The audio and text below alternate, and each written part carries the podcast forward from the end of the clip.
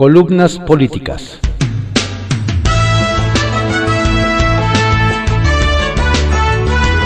Continuamos con la audiosíntesis informativa de Adriano Ojeda Román, correspondiente a hoy, sábado 16 de octubre de 2021.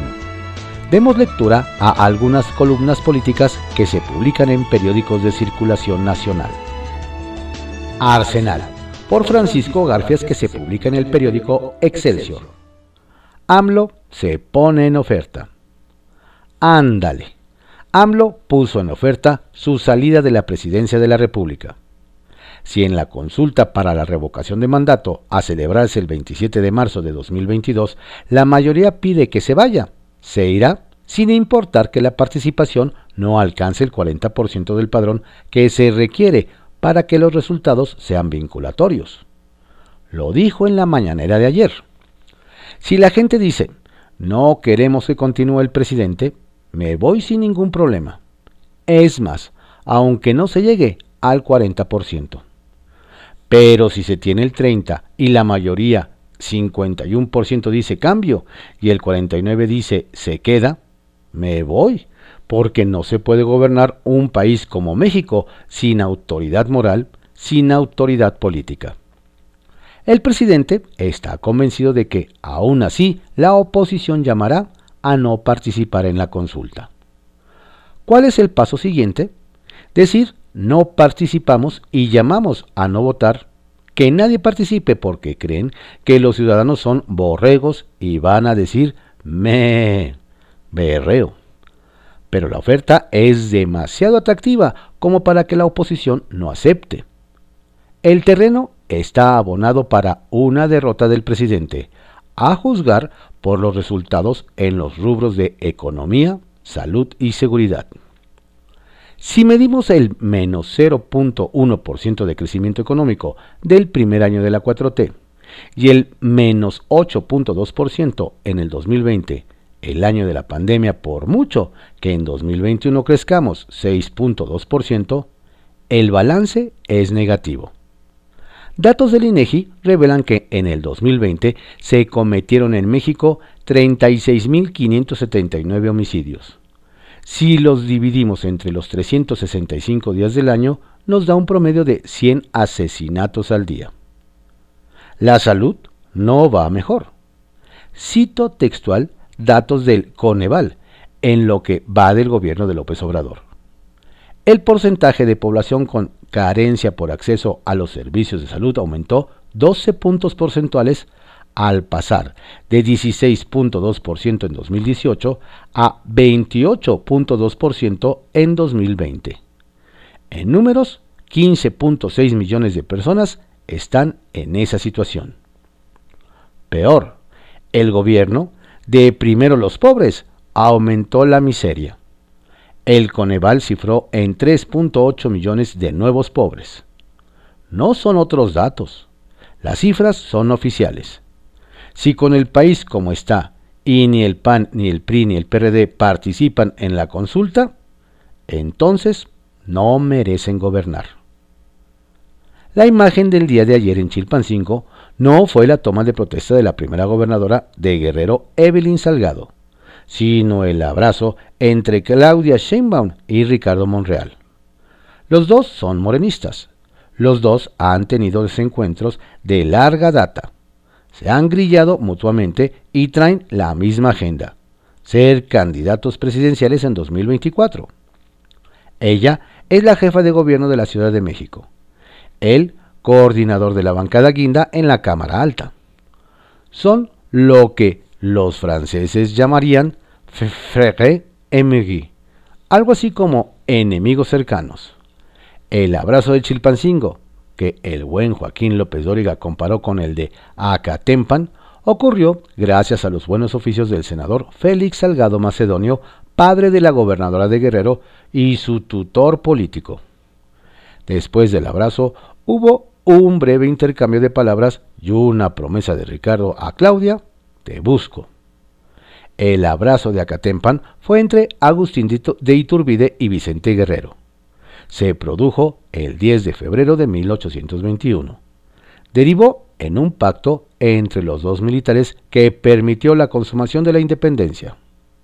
En su versión 2021 derivará en otro pacto de no agresión entre los dos aspirantes a la candidatura presidencial? Es pregunta. Por lo pronto, Monreal declaró que no le pesa que el presidente le haya levantado la mano a Claudia Sheinbaum. Estaré en la boleta. Tengo respeto por la jefa de gobierno. Seguramente estaremos juntos en la final. La voy a respetar siempre, declaró a los reporteros locales. Eso no le impidió criticar el método de las encuestas que AMLO y Claudia consideran el más conveniente para elegir al candidato presidencial. Dijo, la falta de transparencia, la falta de información sobre el método desgastó las encuestas. Es conveniente buscar métodos más democráticos en Morena. ¿Cuáles? Elección interna, elecciones primarias, elecciones con consulta a la base, elecciones abiertas donde la ciudadanía opine, puntualizó. Nos llegó un SOS de integrantes de la cooperativa Cruz Azul, que dicen luchar contra la privatización de la empresa. Se quejan de que el Poder Judicial les negó una petición de amparo que busca, dicen, combatir la ilegalidad de un fallo que reconoce a José Antonio Marín y Víctor Velázquez como legítimos presidentes de la empresa. Reclaman a la Suprema Corte de Justicia de la Nación que se revise el fallo. En, en representación de 504 socios cooperativistas firman el SOS Federico Sarabia y Alberto López. Retrovisor, por Ivonne Melgar, que se publica en el periódico Excelsior. Desabasto en salud. ¿Quién está mintiendo? Débora Medina Hernández se arrodilló ante la diputada Merari Villegas Sánchez, de Morena, suplicando ayuda para conseguir la hormona de crecimiento que le hace falta a su hijo con cáncer desde 2009. La legisladora se dio la media vuelta. Eso es un teatro, susurró una compañera de su bancada. La madre llegó a San Lázaro a invitación de la diputada Mariana Gómez del Campo del PAN, quien este martes hizo un llamado al gobierno para atender el desabasto de quimioterapias que es, dijo, de entre 70 y 90% en 20 hospitales federales y 15 centros de salud. Los morenistas respondieron que el viralizado momento había sido un montaje, una provocación y para desgracia de las víctimas, pudo más el encono. A las amenazas digitales en contra de la diputada panista siguieron las descalificaciones recíprocas de que unos y otros estaban mintiendo. Lo cierto es que en seis semanas que lleva la actual legislatura se acumularon ya 20 documentos en los que diputados y senadores dan cuenta del desabasto. La diputada Celeste Sánchez Romero del PT propuso pedirle al gobierno un plan antirrobo, al señalar que ya fueron superados la corrupción y el sabotaje de las farmacéuticas, pero que aún falta afrontar el saqueo, el huachicol de medicinas y el robo hormiga de intermediarios, funcionarios y empleados del sector. La diputada María del Carmen Bautista Peláez, de Morena, presentó un punto de acuerdo para pedirle al INSABI que solucione el desabasto de medicamentos en Oaxaca. La diputada Soyonara Vargas del PRI solicitó al Ejecutivo Federal reconsiderar la reactivación del extinto Seguro Popular en las regiones indígenas ante la falta de atención. La diputada Olga Juliana Elizondo, de Morena, convocó a la Secretaría de Salud, al INSABI, al IMSS y al ISTE a que se regularicen a la brevedad el abasto de medicamentos para el tratamiento de cáncer en sus distintos tipos y etapas. Y en otro exhorto llamó a resolver el desabasto de medicamentos en general en Tamaulipas. El diputado Javier González Sirión del PRI pidió a la Secretaría de Hacienda agilizar los mecanismos de adquisición de insumos médicos y, y fármacos y la diputada Eufrosina Cruz, también del PRI, se dirigió a la Secretaría de Salud para que se cumpla con el cuadro básico de vacunación a niños y adolescentes. El diputado Juan Carlos Natale López del Partido Verde propuso diseñar una canasta básica de medicamentos y la diputada Nayeli Fernández Cruz del Partido Verde reclamó reglas claras para la atención del cáncer infantil y adolescente. Además del exhorto de la diputada Gómez del Campo, se presentó el de Eugenia Arriaga Rojas del PAN, al INSABI, IMSS, ISTE y Secretaría de Salud para solventar la recomendación que hace 20 meses le hizo la CNDH para que suministraran las quimios para niños y adolescentes. Hubo llamado de las diputadas Guadalupe Chavarría de Morena y Rosaura Ochoa Mejía de Movimiento Ciudadano para ampliar la cobertura de atención de cáncer de mama. Y los senadores también han documentado la falta de insumos. Cora Pinedo del PT por desabasto de medicamentos, Verónica Martínez del PRI por el trunco esquema infantil en vacunación y la falta de quimio pediátrica. Lili Telles por la falta de vacunas contra el, tétanos. Graciela Gaitán y Manuel Velasco del Partido Verde para que se duplique el presupuesto para cáncer infantil. Silvana Beltrones del PRI para que CNDH y la Secretaría de Salud informen sobre la insuficiencia en tratamientos oncológicos. Y Giovanna Bayuelos del PT para que se garanticen servicios y medicamentos a los adultos mayores sin seguridad social. Estos llamados exhortos de 20 legisladores de todas las fuerzas políticas prueban que el problema no es una invención, por eso ayer, en la comparecencia del secretario de Salud, Jorge Alcocer, y el titular del INSABI, Juan Ferrer, la senadora Xochil Gálvez del PAN y Nubia Mayorga del PRI le reclamaron no seguir respondiendo más con las acusaciones de que el desabasto es una mentira y definir los rezagos en los que el Congreso puede ayudar. Aunque la senadora y doctora Margarita Valdés de Morena asumió la versión oficial de que ahora el problema está en los gobiernos estatales, les pidió actuar ya porque el cáncer viene duro, alertó, y no se va a resolver con acciones políticas o discursos. ¿Acaso, por la grata ausencia del estridente propagandista subsecretario López Gatel o por la gravedad de los pendientes, tanto el secretario como Ferrer mostraron una inusual disposición a construir soluciones compartidas. Aun cuando atribuyó el presidente desabasto al robo en los estados, el titular del INSABI ofreció detalles de los esfuerzos emprendidos y de la demanda aún insatisfecha en los tratamientos con cáncer infantil que padecen varias entidades. Fue la de este viernes en el Senado una buena alternativa para encarar la realidad y los desplantes de quienes negándola pretenden contribuir al cambio. La revisión del presupuesto para 2022 será una oportunidad para que el Congreso y el Gobierno trascienden la desgastante y desgastada guerra entre la narrativa gubernamental de que todo es culpa del pasado y la descalificación opositora de que la cuarta transformación no es tal cosa. Débora necesita respuesta y están pendientes. Linotipia, por Penilei Ramírez que se publica en el periódico Reforma. El otro Romero. Era noviembre de 2001. Vicente Fox cumplía casi un año como presidente. La Contraloría Federal denunció que Pemex había usado 640 millones de pesos para financiar en el 2000 la campaña del priista Francisco Labastida. El dinero salió de Pemex como un préstamo al sindicato Carlos Romero de Champs estaba entre los investigados. Si quería salir airosa la familia Romero, debía asegurarse de que su dinero estuviera fuera del alcance de las investigaciones. Para lograrlo, utilizaron una discreta compañía en el Caribe. La maniobra resultó durante 20 años la compañía y los millones en propiedades que había en ella. Pasaron inadvertidos.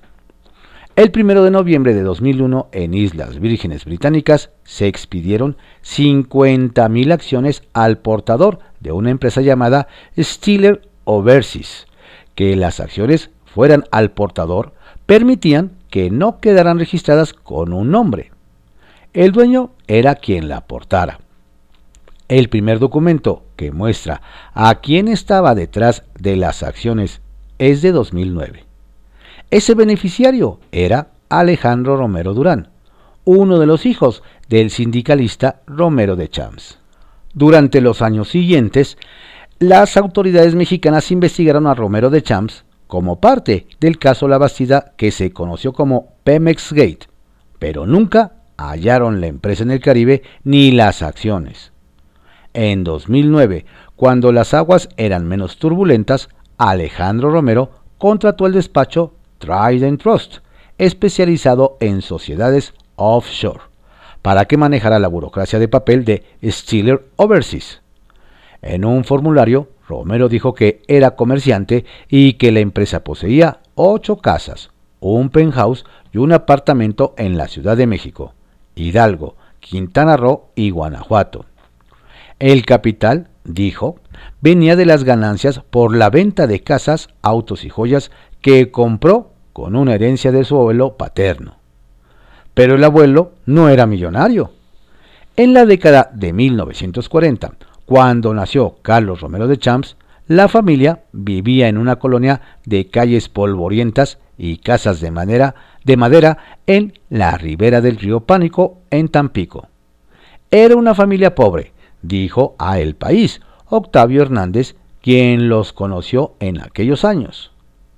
En el transcurso de su vida, el abuelo Romero no se había transformado en un hombre acaudalado.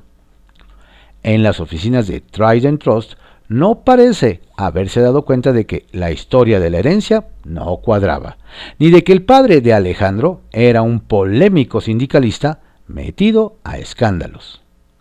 En 2011, Trident Trust buscó a Alejandro en el servicio de búsqueda de personas WorldCheck.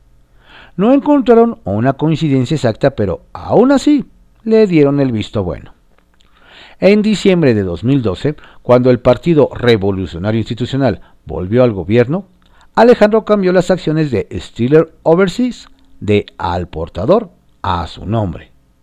Al parecer, la secrecía ya podía relajarse un poco. En los seis años siguientes, dice una investigación de la Unidad de Inteligencia Financiera, a Alejandro recibió 5 millones de pesos del sindicato de Pemex sin ser afiliado ni trabajador petrolero. Administró una empresa por la que pasaron al menos 75 millones de pesos. Recibió contratos del gobierno federal. Compró casas y apartamentos. No los declaró al fisco y usó sus empresas para mover millones de pesos que probablemente eran del sindicato. En mayo de 2019, la Unidad de Inteligencia Financiera denunció a Alejandro ante la Fiscalía Federal como cómplice del lavado de dinero de su padre.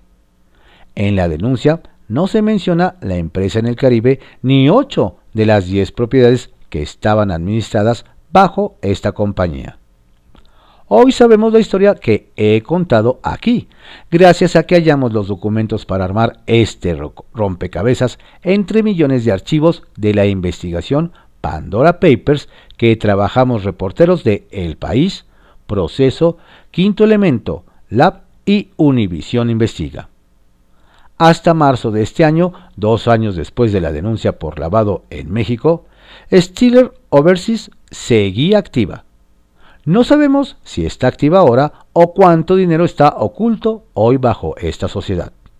Tampoco sabemos cuánto de este insumo periodístico terminará en un caso judicial.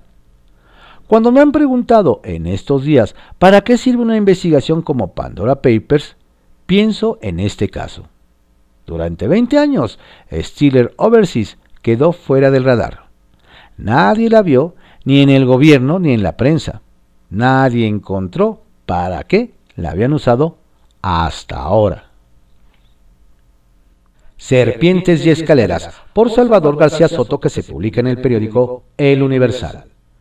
Radicales toman el control en la reforma eléctrica. Cuando algunos grupos moderados al interior de Morena, tanto del gabinete como del Congreso, trataban de suavizar el contenido de la reforma constitucional en materia eléctrica, ya aseguraban que En ningún caso la propuesta del presidente López Obrador dañaría las inversiones ni expropiaría o cancelaría contratos de empresas privadas que generan electricidad. Los grupos más radicales de la 4T saltaron a la escena. Y entre Paco Ignacio Taibo con su nos los vamos a chingar y Manuel Bartlett aceptando que si cancelarán todos los contratos privados de generación y ni siquiera pagarán indemnizaciones, los duros de este gobierno lanzaron un fuera máscaras sobre las verdaderas intenciones de esta reforma. La afirmación de Bartlett ayer en una conferencia de prensa donde pretendía explicar los alcances de la contrarreforma eléctrica de López Obrador fue como un abrir de su juego en una partida de póker, en la que el director de la CFE dice con todas sus letras que la estatización que propone esa iniciativa es total y que aunque se cuiden de usar palabras expropiatorias, en los hechos estarán de facto expropiando todas las plantas de generación de energía eléctrica construidas y operadas por el sector privado nacional e internacional, a quienes se les cancelarán sus contratos sin tener derecho siquiera a una indemnización. No los vamos a indemnizar. Los contratos se van a cancelar. Ya se acabaron. Esta telaraña que inventaron ya no se sostiene y no la vamos a sostener en el gobierno mexicano. Entonces, eso de que los vamos a indemnizar no va a pasar, dijo Manuel Bartlett Díaz. Y mientras los grupos moderados de Morena en San Lázaro hablaban de Parlamento abierto y de escuchar a todas las voces y opiniones de especialistas, de empresarios y hasta de los actuales concesionarios del sector eléctrico, para incluso modificar algunos aspectos de la iniciativa presidencial, el ala más radical en el tema eléctrico, representado por Manuel Bartlett y por la propia Rocío Nale, develan la verdadera naturaleza de esta reforma que va por la estatización total y por obligar a los privados a cancelar sus inversiones ante un marco normativo que si no les cancelan de inmediato sus contratos, les va a obligar a vender la electricidad a precios muy bajos a la CFE, que desmantelaría todos los esquemas de autogeneración, no solo de empresas, sino de cientos de miles de hogares mexicanos. 281 mil, para ser exactos, que hoy generan su propia electricidad a partir de paneles solares. Bartlett lanzó el grito de guerra que desnuda las intenciones reales de la propuesta eléctrica López Obradorista. Van por todas las canicas de la industria de generación de energía eléctrica mexicana.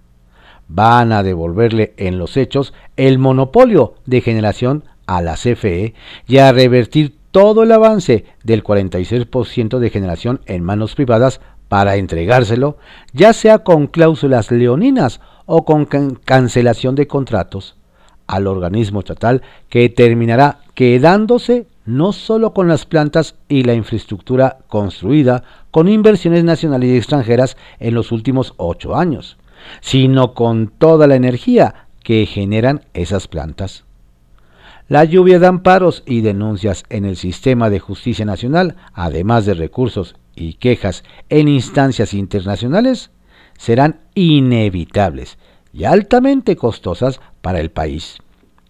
¿Quién va a asumir todos esos costos que significarían miles de millones de pesos en demandas y quejas a nivel nacional e internacional? ¿De qué sirvió entonces el esfuerzo y el beneficio económico y ecológico que buscaban más de 281 mil hogares mexicanos que apostaron por ese esquema de generación propia a partir de la reforma peñista que será totalmente derogada? Los dados mandan serpiente doble. Cierre de semana difícil.